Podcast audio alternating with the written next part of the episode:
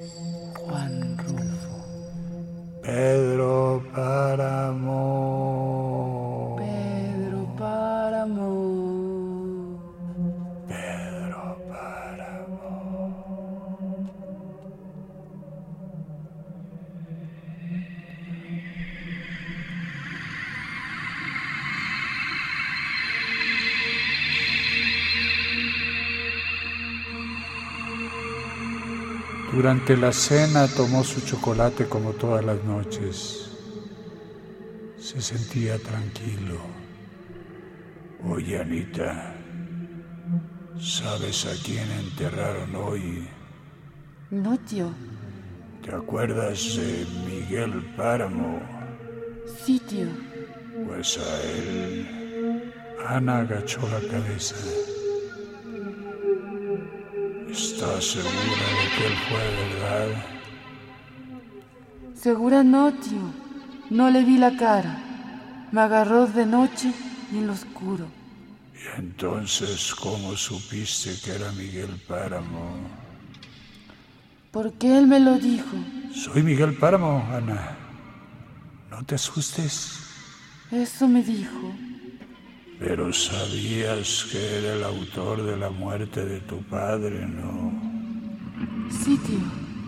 ¿Y entonces qué hiciste para alejarlo? No hice nada.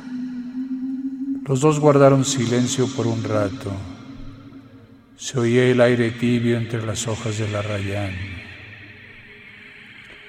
Me dijo que precisamente a eso venía.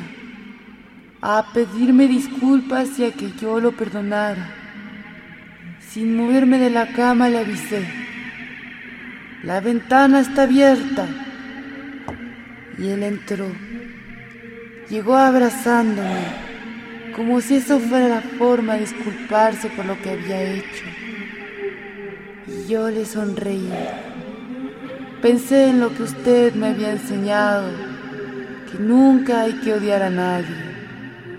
Le sonreí para decírselo, pero después pensé que él no pudo ver mi sonrisa, porque yo no lo veía a él, por lo negra que estaba la noche.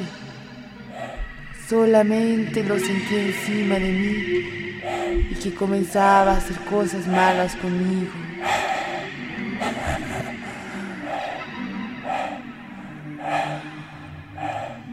Creí que me iba a matar. Eso fue lo que creí, tío. Y hasta dejé de pensar para morirme antes de que él me matara. Pero seguramente no se atrevió a hacerlo. Lo supe cuando abrí los ojos y vi la luz de la mañana que entraba por la ventana abierta.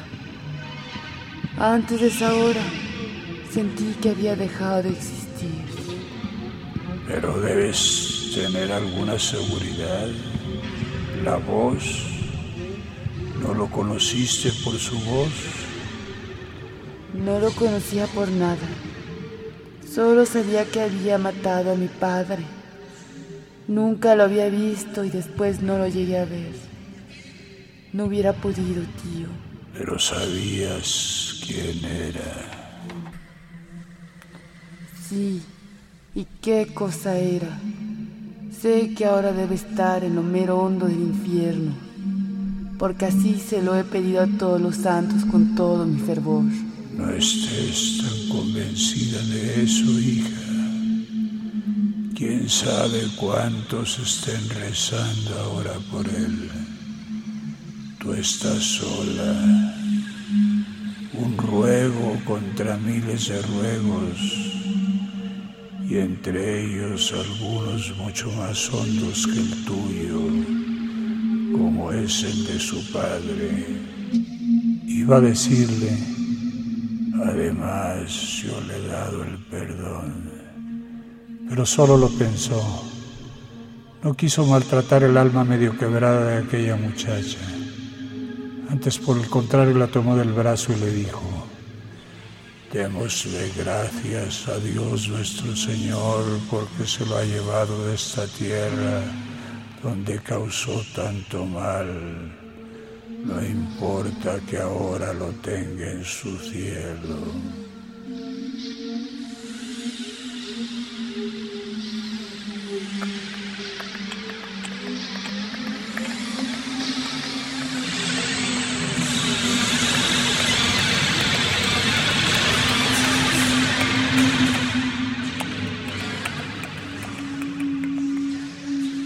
Un caballo pasó al galope donde se cruza la calle real con el camino de Contla.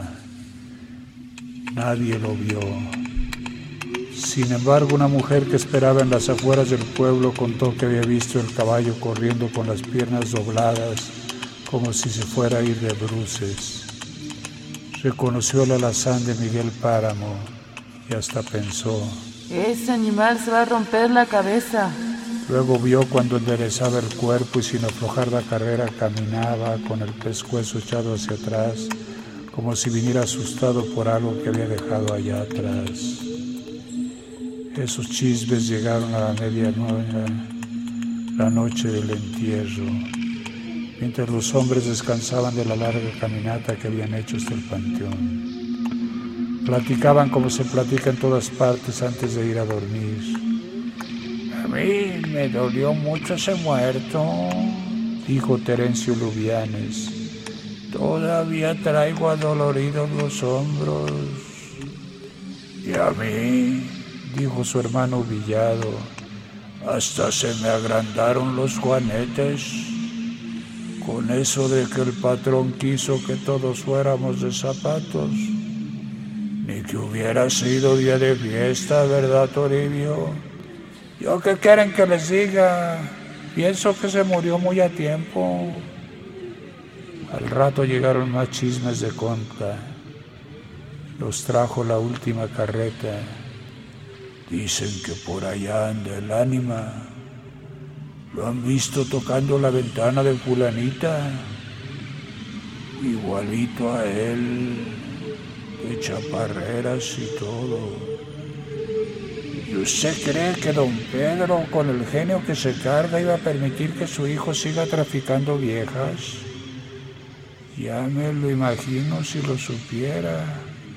Bueno, le diría, tú ya estás muerto, estate quieto en tu sepultura, déjanos el negocio a nosotros. Y de verlo por ahí casi me las han puesto que lo mandaría de nuevo al Camposanto. Tienes razón, Isaías. Ese viejo no se anda con cosas. El carretero siguió su camino. Como la supe, se las endoso. Había estrellas fugaces. Caían como si el cielo estuviera lloviznando lumbre. Miren nomás, dijo Terencio el bordote que se traen allá arriba. Es que le están celebrando su función al Miguelito, terció Jesús. No será mala señal. ¿Para quién?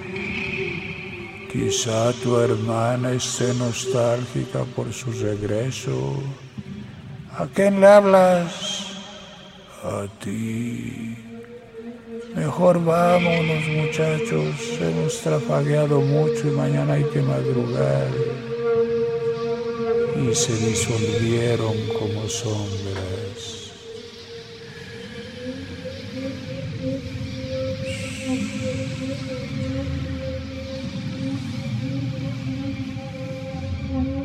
Había estrellas fugaces las luces en Comala se apagaron. Entonces el cielo se adueñó de la noche. El padre Rentería se revolcaba en su cama sin poder dormir.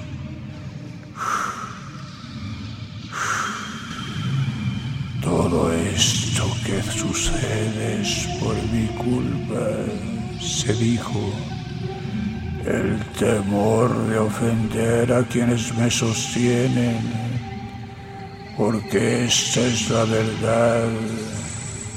Ellos me dan mi mantenimiento.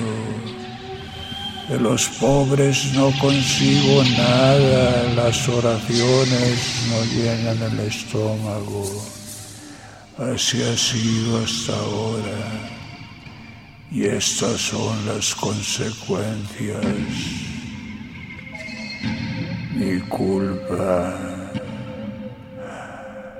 He traicionado a aquellos que me quieren y que me han dado su fe y me buscan para que yo interceda por ellos, para con Dios. Pero que han logrado con su fe la ganancia del cielo la purificación de sus almas. ¿Y para qué purifican su alma si en el último momento todavía tengo frente a mis ojos la mirada de María Diada que vino a pedirme salvar a su hermana Eduviges? Ella sirvió siempre a sus semejantes les dio todo lo que tuvo, hasta les dio un hijo a todos y se los puso enfrente para que alguien lo reconociera como suyo, pero nadie lo quiso hacer. Entonces les dijo, en ese caso yo soy también su padre aunque por casualidad haya sido su madre. Abusaron de su hospitalidad por esa bondad suya, de no querer ofenderlos ni de malquistarse con ninguno. Pero ella se suicidó, obró contra la mano de Dios. No le quedaba otro camino se resolvió a eso también por bondad. Falló a última hora. Eso es lo que le dije. En el último momento. Tantos bienes acumulados para su salvación y perderlos así de lo pronto. Pero si no los perdió, murió con muchos dolores.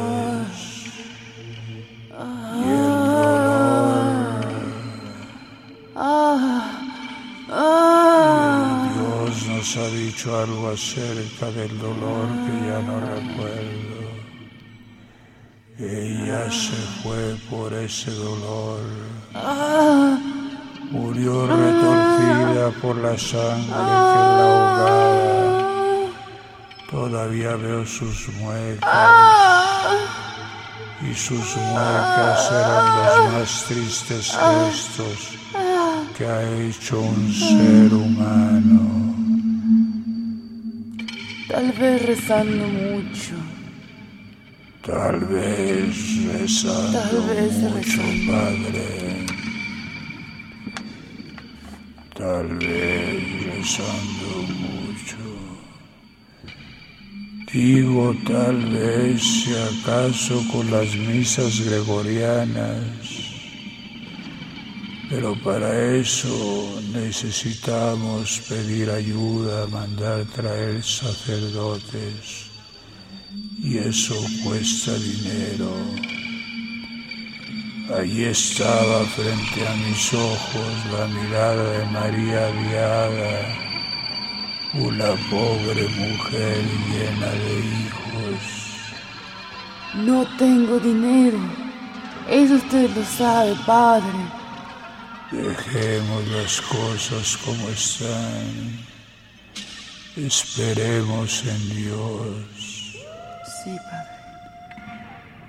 Porque aquella mirada se volvía valiente ante la resignación.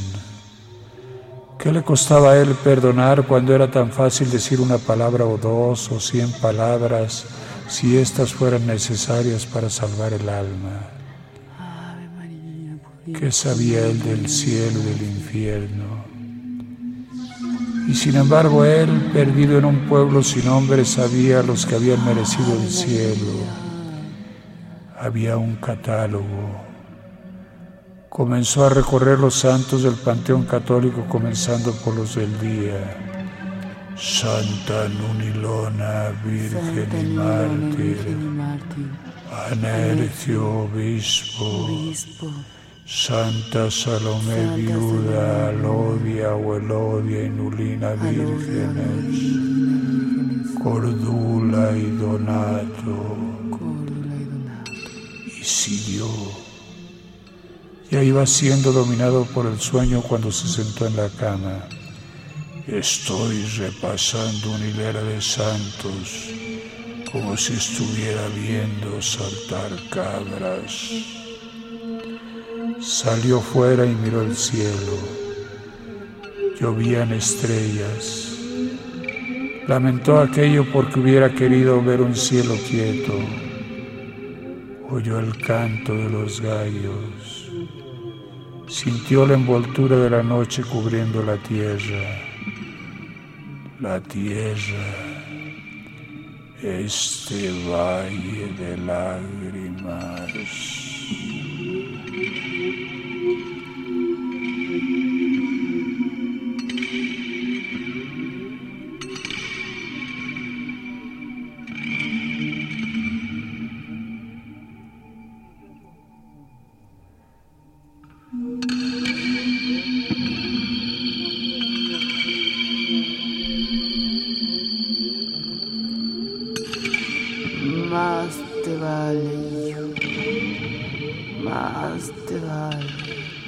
Me dijo Eduviges Diada. Ya estaba alta la noche. La lámpara que ardía en un rincón comenzó a languidecer. Luego parpadeó y terminó apagándose. Sentí que la mujer se levantaba y pensé que iría por una nueva luz. Oí sus pasos cada vez más lejanos. Me quedé esperando. Pasado un rato y al ver que no volvía me levanté yo también. Fui caminando a pasos cortos, tentaleando en la oscuridad hasta que llegué a mi cuarto. Allí me senté en el suelo a esperar el sueño.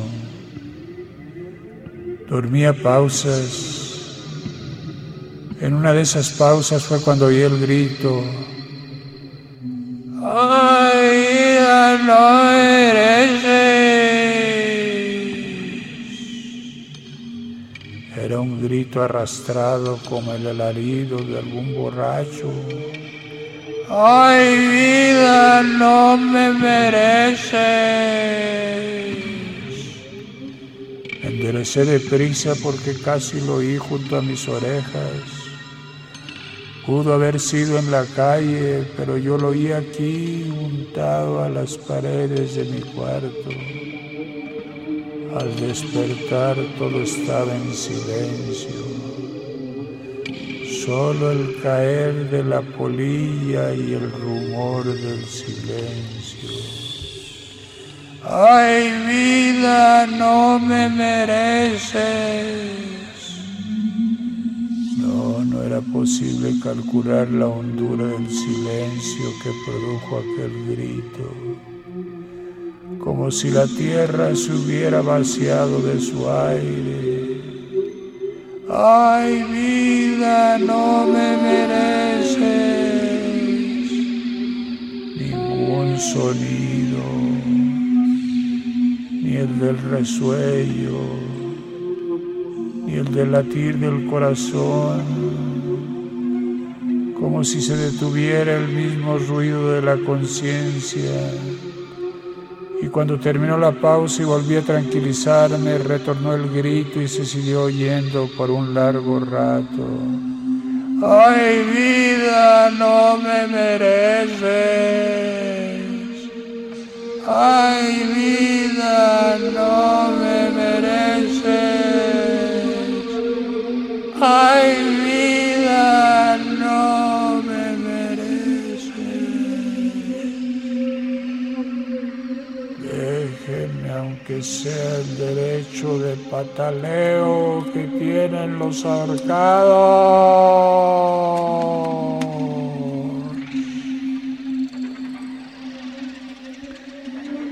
Entonces abrieron de par en par la puerta. ¿Es usted, doña Eduviges? Pregunté. ¿Qué es lo que está sucediendo? ¿Tuvo usted miedo?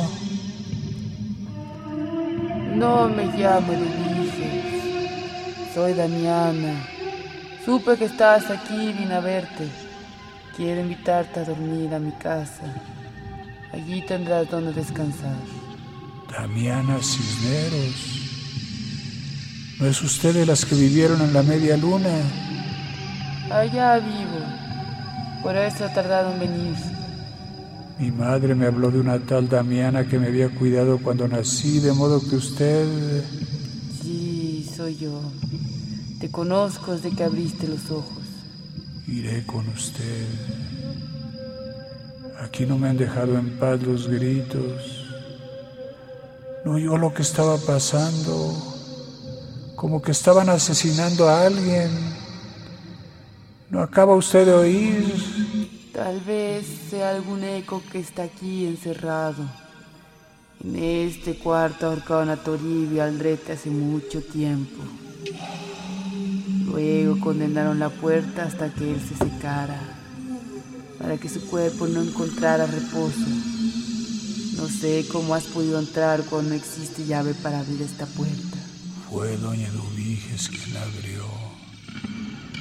Me dijo que era el único cuarto que tenía disponible. Eduviges, diada. Ella. Pobre Eduviges. Debe de andar penando todavía.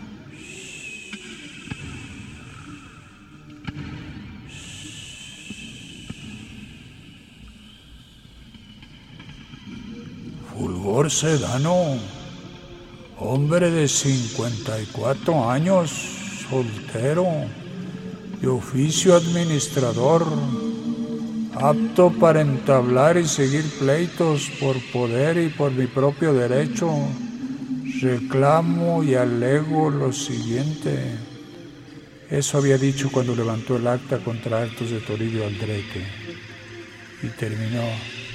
Que conste mi acusación por usufruto.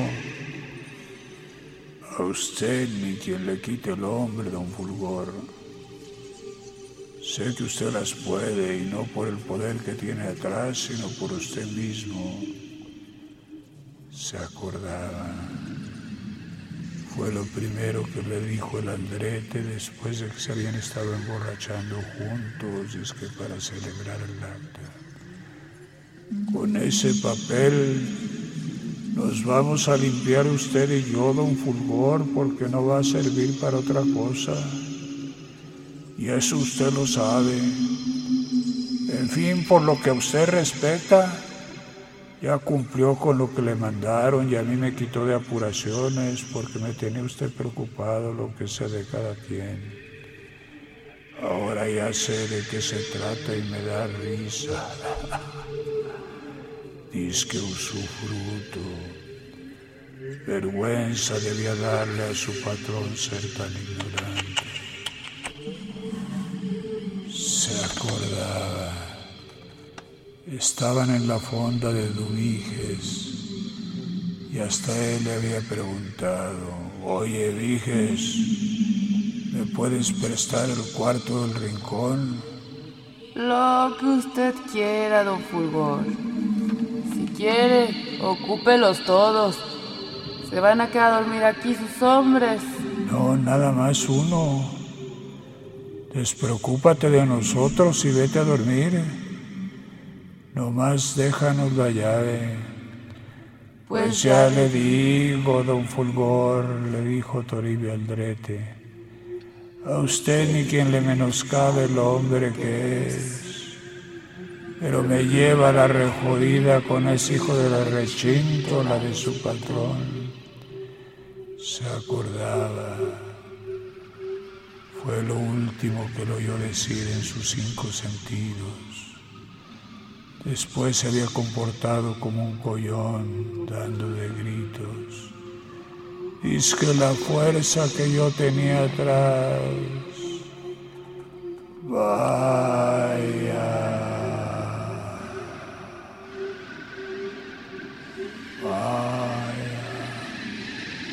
Es que la fuerza que yo tenía atrás. Vaya. Es que la fuerza que yo tenía atrás.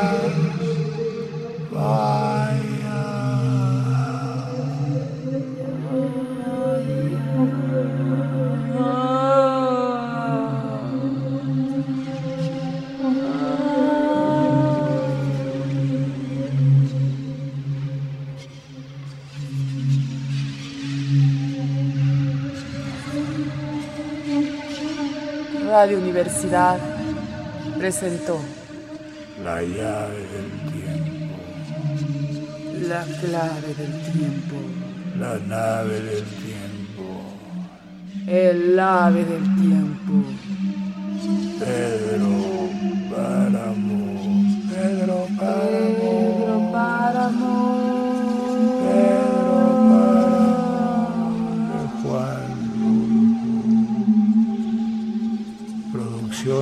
Dirección Juan López Moctezuma. Narración de Karim Burnett y Juan López Moctezuma. Música original de Carlos Solía.